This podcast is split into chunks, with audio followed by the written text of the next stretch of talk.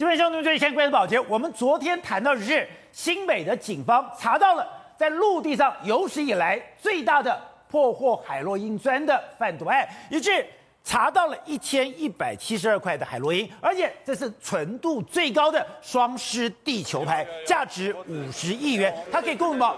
供五百万人来吸食。哎，台湾人哪有这么多吸食人口？代表台湾变成一个转运站。而从这个图你可以看出来说，现在。台湾已经变成了全球最重要的毒品转运中心，因为你在东南亚制毒之后，你东南亚的人他没有国际网络，东南亚这些治好了以后，你没有办法送到美国，你没有办法送到日本，你没有办法送到韩国，他必须要把这些毒品送到了台湾，透过台湾的船，透过台湾的国际人脉，才往各个地方输送出去。那问题第二个是，这个进来的时候，哎，不是我们的。海关查获的，它是已经大摇大摆的。哎，我们海关是有 X 光机哦，我们的海关是有缉毒犬的哦。这个缉毒犬，这个 X 光机是完全没有作用，让它大摇大摆的进来。这一定是里面有内讧，或者是我们查到什么线报，才可能破获这么大的海洛因的走私案。但问题是，那之前呢，到底有多少已经经过了台湾，运销到了全世界？还有现在。台湾在毒品市场上这样的扮演这样的角色，我们的政府到底有能力处理吗？好，我们今天请到了《对大方首席的财经专家黄寿寿，你好，大家好。好，这是美丽岛电视报董事长吴子嘉，大家好。好，第三位是时事评李正浩，大家好。好，第四位是资深媒体姚慧珍，大家好。好，第五位是资深媒体吕廷华，大家好。好，第六位是媒体工作的陈国元，大家好，大家好。好，so 昨天。我们就在谈到了，是新北查到了有史以来路上的最大海洛因毒品案，对，总共一千一百七十二个，总共价值五十亿元，对。但是可怕的是，哎，第一个问题是，你怎么从大中台中港对大摇大摆的进来？是的，你进来的时候，任何的查验，狗啊、机器啊都查不到，对。还有，你这么多毒品到了台湾，台湾根本不可能消化，是。搞了半天，台湾是转运的，对。所以这个图就很清楚了，原来在东南亚生产。对，都进到了台湾，是再由台湾分销到全世界。而且我们过去台湾政府都很想当什么亚太营运中心、亚太制造业中心，但是我们现在可以跟大家说，台湾现在是亚太运毒中心。这种这么可怕吗？为什么这么可怕？这是内政部公布的一个图，它是根据全世界内政部的对全世界毒品的流向里面来说的话。这个反正有圈起来的地方就是有毒品的，那越红的代表颜色那个地方的越市场越大。哦，你看这个两个红点，一个红点在美国，美国，另外红点在这个地方哎，哎，这个地方啊，台湾就在这个红点之中啊，所以我们连我们内政部都说台湾的毒品是非常泛滥的。那你更不用讲嘛，这几天新北市破获了这个五一五十亿价值的双狮地球牌，很久没有看到了海洛因砖都来到台湾，纯度最高的海洛因怎么来的？哎。从东南亚，然后到到台中港，然后到这个新北泰山的仓库，如入无人之境。哎，这个如果不是个产业链，它怎么能运到这个地方？对，所以显然是真的营运这种所谓转运中心，真的没有没有话说。另外一个台湾还是什么藏毒中心啊？藏毒中心。为什么你看？世界的毒枭之一谢志乐，这集我们讲到，连这个国外媒体都报道他，又把他专门的这个报道他这个全世界最大的毒枭，比这个艾斯科巴这些人都还更厉害啊！一年赚一点六兆台币啊！他一年赚一点六兆。他在台湾的话，哎，把台湾的帮派，还有平广东的大圈仔，然后还有港澳的这个十四 K 和盛和新义安，然后还包括说像这个日本的山口组，全部因为他在台湾这样遥控，把它完全打成一片之后，控制整个亚太的所有的毒品。所以你说。FBI 在前一段时间要追查的全世界最大的毒枭谢志乐，对，他结合了台湾的竹联帮、广东的大圈仔、港澳的十四 K、和盛和新义安，对。可是因为香港现在不安全，对，他现在是躲在台湾遥控，是是被台湾抓到驱逐出境才被抓到的。你就知道台湾真的是亚太的运毒中心，还是个藏毒中心，这么可怕。所以呢，谢志德被抓之后，大家知道哇，原来台湾真的是这个样子。好，我们先来看。这个我觉得这真的有鬼嘛？你知道我们我们这几年的时候，我们为了要查缉毒品的时候，你知道我们在关务，就是特别在台中港、跟高雄港，我们有这样一个机器，这个机器叫做轨道式 X 光货柜检查仪，哦、就是说你货柜进来的时候，你都要过这一台，过这一台，这个这一台多厉害呢？它号称可以穿透三十五公分厚的这个钢板，你都是钢板的时候，我可以看到你里面的状况。好，那你既然是这个三十五公分厚的钢板都会看到，我跟你讲，这样一个木板你没办法穿越吗？当然可以啊，当然可以。那你为什么让它进来？哦，那为什么可以进得来？而且我补充一下，这个轨道是 X 光的货柜检查仪，对，是 FBI 的探员到了台湾帮台湾设置的。没错，当时 FBI 就觉得你台湾走私枪支、走私毒品，没错，太猖獗了。对，所以在我们的台中，在我们的高雄，对，都有设这个东西。对，这是美国来帮我们弄的哦，他就是怕你说，哎，你的毒品或者说可能有些违法商品，他他帮你弄，结果呢，你看。好像这个毒品好像进来无如入无人之境，如人之境呢？哎，从台中然后运到这个新北，那要不是有人检举，哎，真的是有双尸地球板，然后他们去敲开了这里面木棍木这个所谓木棒里面，真的里面有这个双狮地球牌嘛？那你看双狮地球牌，这个已经台湾很久没有看到这么大规模，哎，你看。一帆风顺，就希望说走私的能够走私的一帆风顺，双狮地球牌的 mark 都非常清楚嘛。这个五十亿，这个绝对不是在台湾销嘛，因为根据人家就说，这至少可以供五百万人吸食嘛。但台湾哪有这么多？所以显然。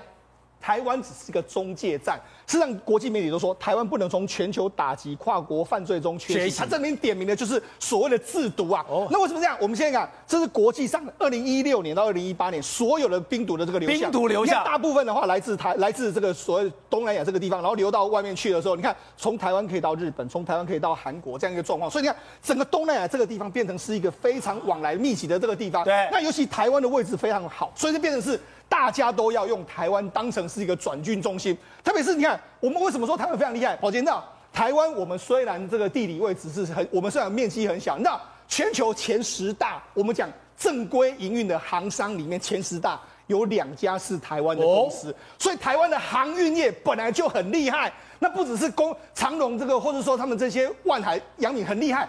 民民间也很厉害，民间他们搞了也是，你看之前难怪我们可以帮北韩运油。对啊，你看之前美国不是就查获吗？哎，我们二零一七年就对这个北韩进行这个这个所谓运石油禁运，禁运了，结果没想哎，还是北韩还是有油啊。后来他们透过卫星查到什么？台湾的渔船嘛，台湾两两艘渔船不是就后来还制裁了相关的船东吗？所以告诉你什么？台湾的渔船到处都可以去嘛。宝杰那这几年的时候，台湾的我们我你知道印尼啊运毒进去是判死刑哦。这几年的话，这个一共有一百二十三个人被判死刑，运毒进去印尼，就里面来说有二十一个是台湾人，占了全部的六分之一。哎，那你就知道台湾人为了要赚这个钱的话，运到运毒到印尼被判死刑，台湾占了二十六分之一。对，那你还还有什么？那实际上他们说会到哪里？他们根据他们那些人家去问说，你这个贩毒的这个人员是什么？他说他们从海上接到毒品之后，他们会在台湾会在两个地方下，一个在无期港。另外一个地方在台湾的东港这个地方，东，然后他会这样，我要下的时候，我会打电话给你说，哎，我们准备这一批货要下的时候，他说我们要下的时候，他下的时候，你知道，他们就把它丢到岸上去，然后丢到岸上去之后，旁边就有很多车就开过来，开过来，然后就把它拿走，拿走。后几分钟之内那个货就完全就分分掉了，所以等于这个是一个非常有计划缜密的一个，你我运过来之后，然后你马上就把它销赃，就把它拿走，拿走之后就完全你也查不到它在什么地方，而且现在台湾可怕的是，哎，我们现在连制毒。对，之前不是查到吗？是，你是清华大学的化工博士，都是制毒高手。我们看那个 Netflix 那个什么绝命毒师，你觉得哎呦这个真的很厉害？哎，就没想到台湾也有非常多个绝命毒师啊！你看，事实际上这是谁？这是有一个制毒师叫吴仁达，他这个入狱之后，入狱之后他就把这个秘籍交给这个李云龙。那李云龙说哇，就开始他就把开始他的制毒开始发扬光大。那除了这个之外，还有一个非常有名的叫林孝道。林孝道那他也是他从这个台湾师傅寻这个传授给他之后。他就开始变成出色的这个制毒师啊，那他就他到东南亚去，那那做到多好的程度呢？他原本想说，哎，我在东南亚，那我要回国，我要我要走。那当地的贩毒集团不能让他走，为什么？因为你哎，你做的毒太毒品太好了，你千万不能够走，还把他压住，你就不能走哦，不能走，你限制他的行动哦，他就被没有办法离开啊，就变成是这样啊。那实际上我们知道，现在东南亚，包括说在缅甸那一带，所以说台湾的制毒。是师徒制的，对，台湾有一个大宗师，对，是清华大学的化工博士，那一代传一代下来，那些都完全都制毒非常非常厉害。好，那除了这个之外，宝杰道。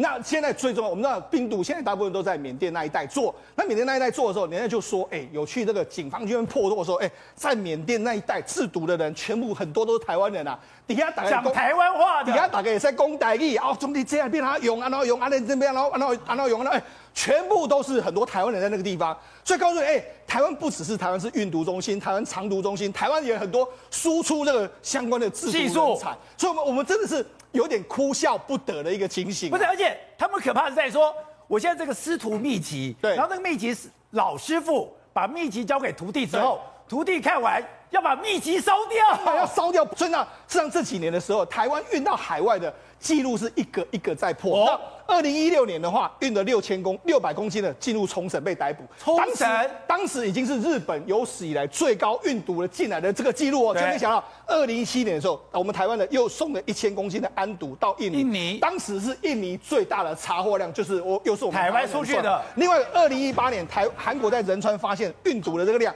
又是台湾人。所以呢，台湾现在运到海外去，都变成是创了当地的记录。所以我在我刚我所有。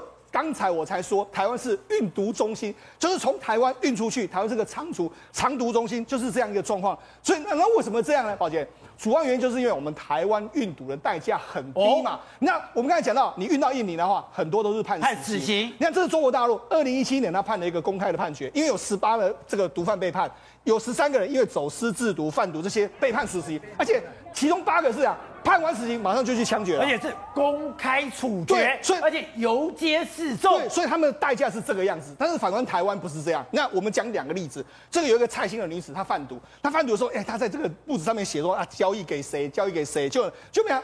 法官要起诉她，起诉她的时候，她说啊，没有没有，我这个笔记本的内容是我自己胡胡思乱想的，就没想到后来就没有罪，没罪就没罪，而且那白粉然后或是毒品这种东西太好赚了嘛，所以你罪证那么轻，然后可以获利这么多的时候，大家当然都会铤而走险。好，正好刚才讲的，台湾在这张图上面，你发现哎，很多的毒品进到了台湾，台湾做一个转运中心，我可以去了日本，我可以去韩国，我可以去印尼，我可以去东南亚这些国家，这些重点是，那你想说，哎，那台湾这种。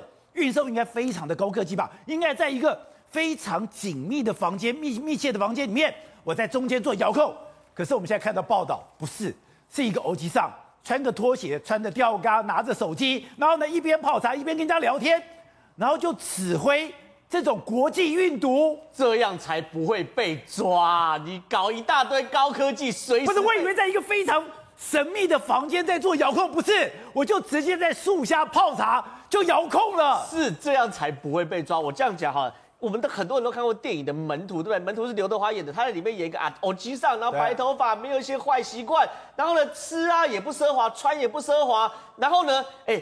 走出路哦，也没有名车，没有小弟，对不对？台湾有完全一模一样的人，他叫黄大章。他一被抓，刚谈五十亿，对不对？对，那个是陆地上最高金额。为什么讲陆地上？因为黄大章是在海上被抓，一百亿台币的的海洛因一次被抓完，他在海上运一百亿的海洛因，一百亿的海洛因一船就像被抓。黄大章是怎么样？你看他的照片哦，他其实就是一个秃头，然后哦哦阿贝，然后呢，他不第一个不吸毒，就就就这个他不吸毒，不吸毒，然后不穿华服。然后呢，住中古公寓哦，在三明区四房两厅，七百万就买得到的哦。然后呢，第一个老车代步，开 T 打，不是双 B 哦。然后呢，他唯一的兴趣哦，就是吃槟榔，然后周周末还去做义工。可是他竟然是全台湾乃至于全亚洲最大的毒枭，就是这个人。所以他是一个毒枭，他去做运输毒品那个过程中。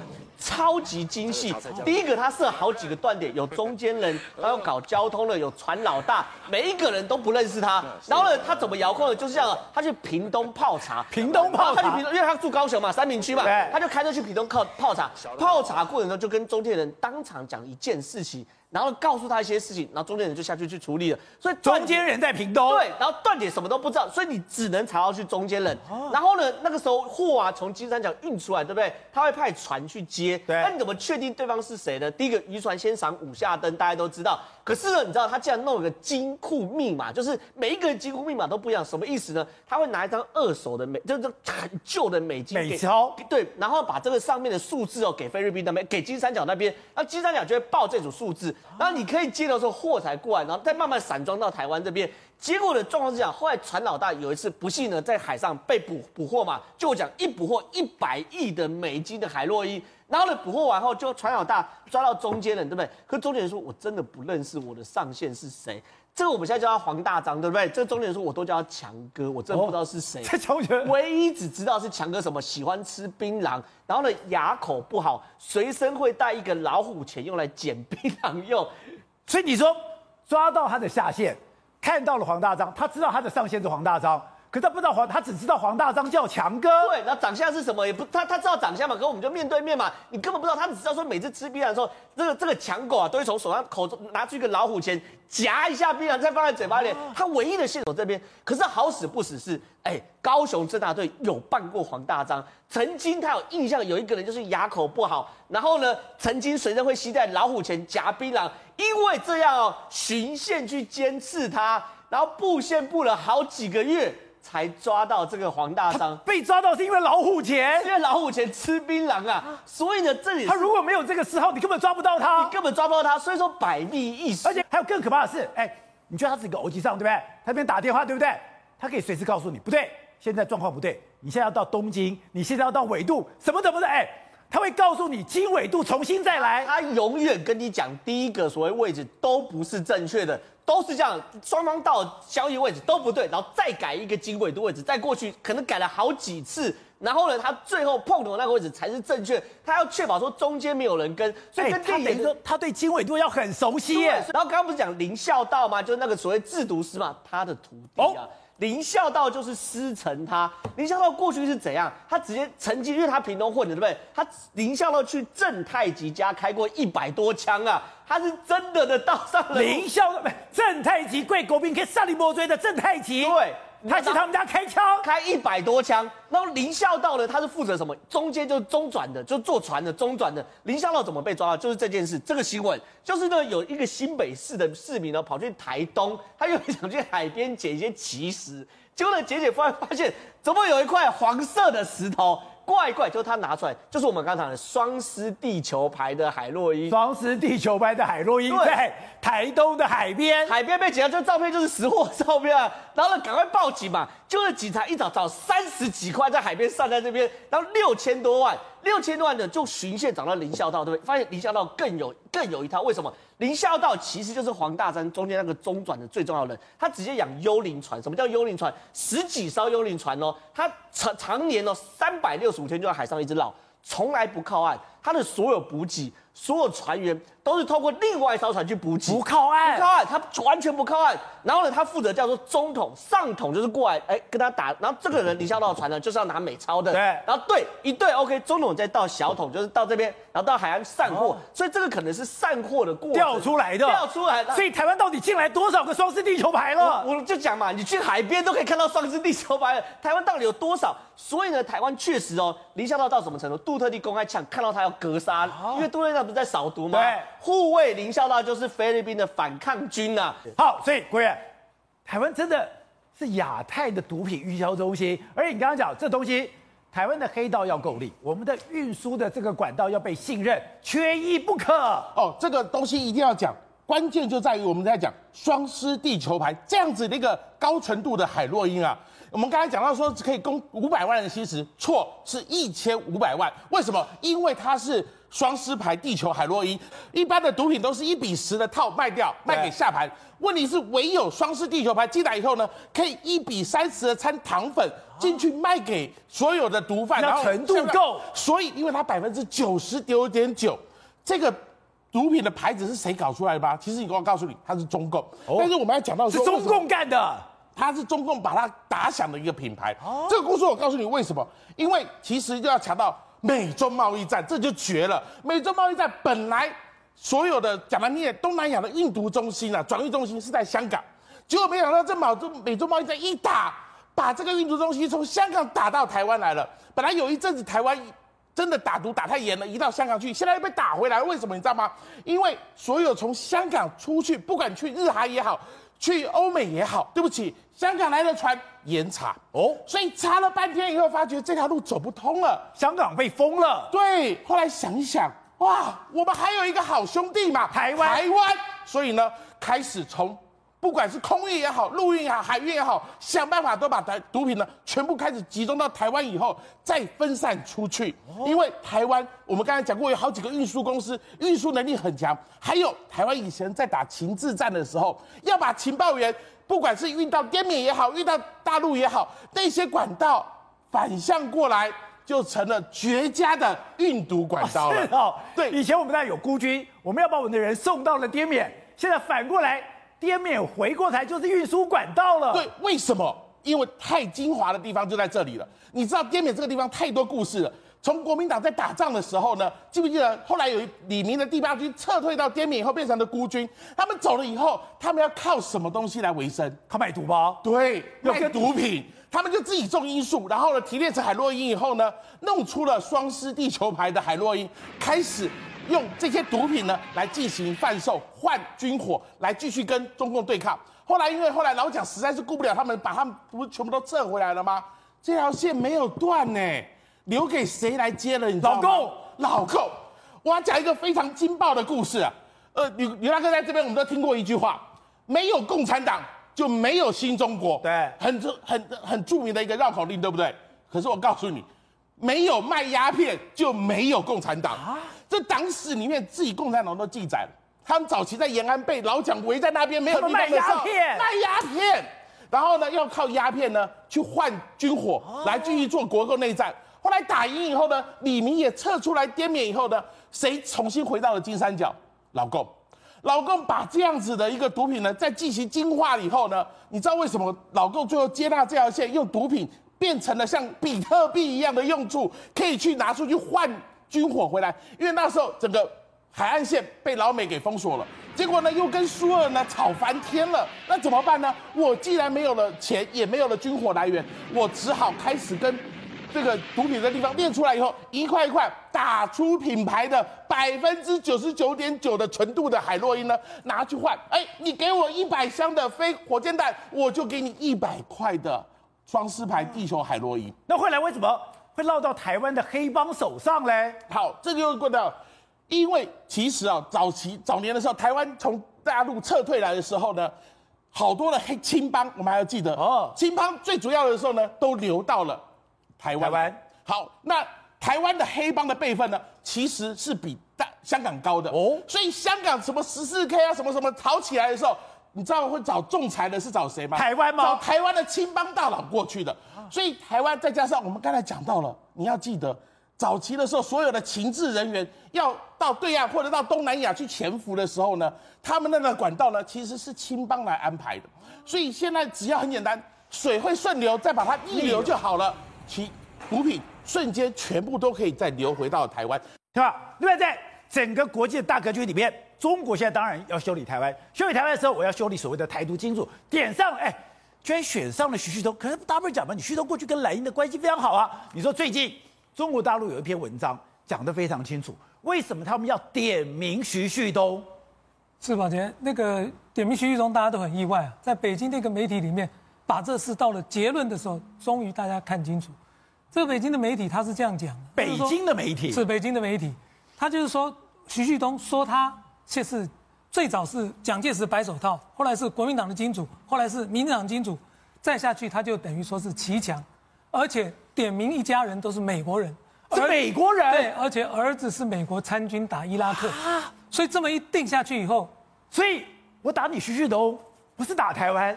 还是打美国？你美你儿子还当过美军？是，那这样子一定性，你就很严重了嘛。而且他是台湾十大财团之一，大家原来想不懂为什么是这样。